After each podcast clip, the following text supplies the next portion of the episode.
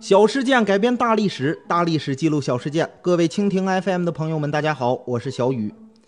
之前两期咱们讲到了周公，先是跟着他哥混，后来又跟着他侄子混，混不下去了，直接关门回家睡大觉。不过最后还是重新被启用了，干掉了三个弟弟，平定了纣王儿子的叛乱，整个天下呢是没人敢惹。但是这个时候，周公开始痛苦了。周公郁闷的呀，整天在屋里抽闷烟，想着天下那么大，封国那么多，人们的关系又这么复杂，怎么才能不造反呢？这周公郁闷了好几天，终于想到了一个主意，做了一件让孔子他老人家都欣赏的事情——治礼，就是制定了礼乐制度。这里啊，要先说明一下，周公治礼那可不是简单的说我要给谁送礼。现在搞腐败的经常说，周公那时候就说了，礼尚往来嘛。其实呀，这都是后代理解错了。当时周公制定的礼仪就跟咱们现在制定的宪法一样，把治理国家的中心思想好好的写了出来。比如说，当时规定朝廷上有礼，要求上级礼待下级，下级礼敬上级。这上级和下级不能乱搞关系，婚丧嫁娶也要有礼，结个婚就得三媒六证七大姑八大姨一块上才行，俩人说了那不算。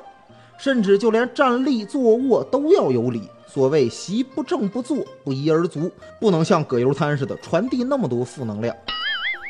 周公在不断完善礼的过程中，构建了一个等级森严、尊卑有序的礼制国家。完了之后呢，周公又开始当起了作曲家，开始制定乐，什么时候敲锣，什么时候打鼓，敲几下锣，打几下鼓，啥时候能整一乐队，跟开演唱会一样，这都有规定。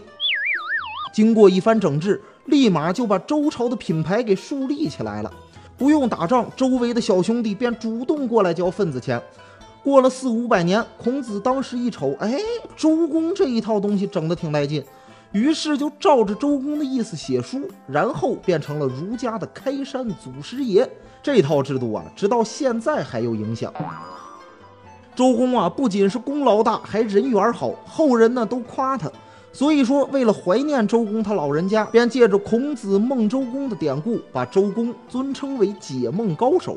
不得不说，是变相的让人们记住了周公，升值了他的亲和力。好了，今天的故事咱就讲到这里，欢迎点击红心收藏，咱们下期再见吧。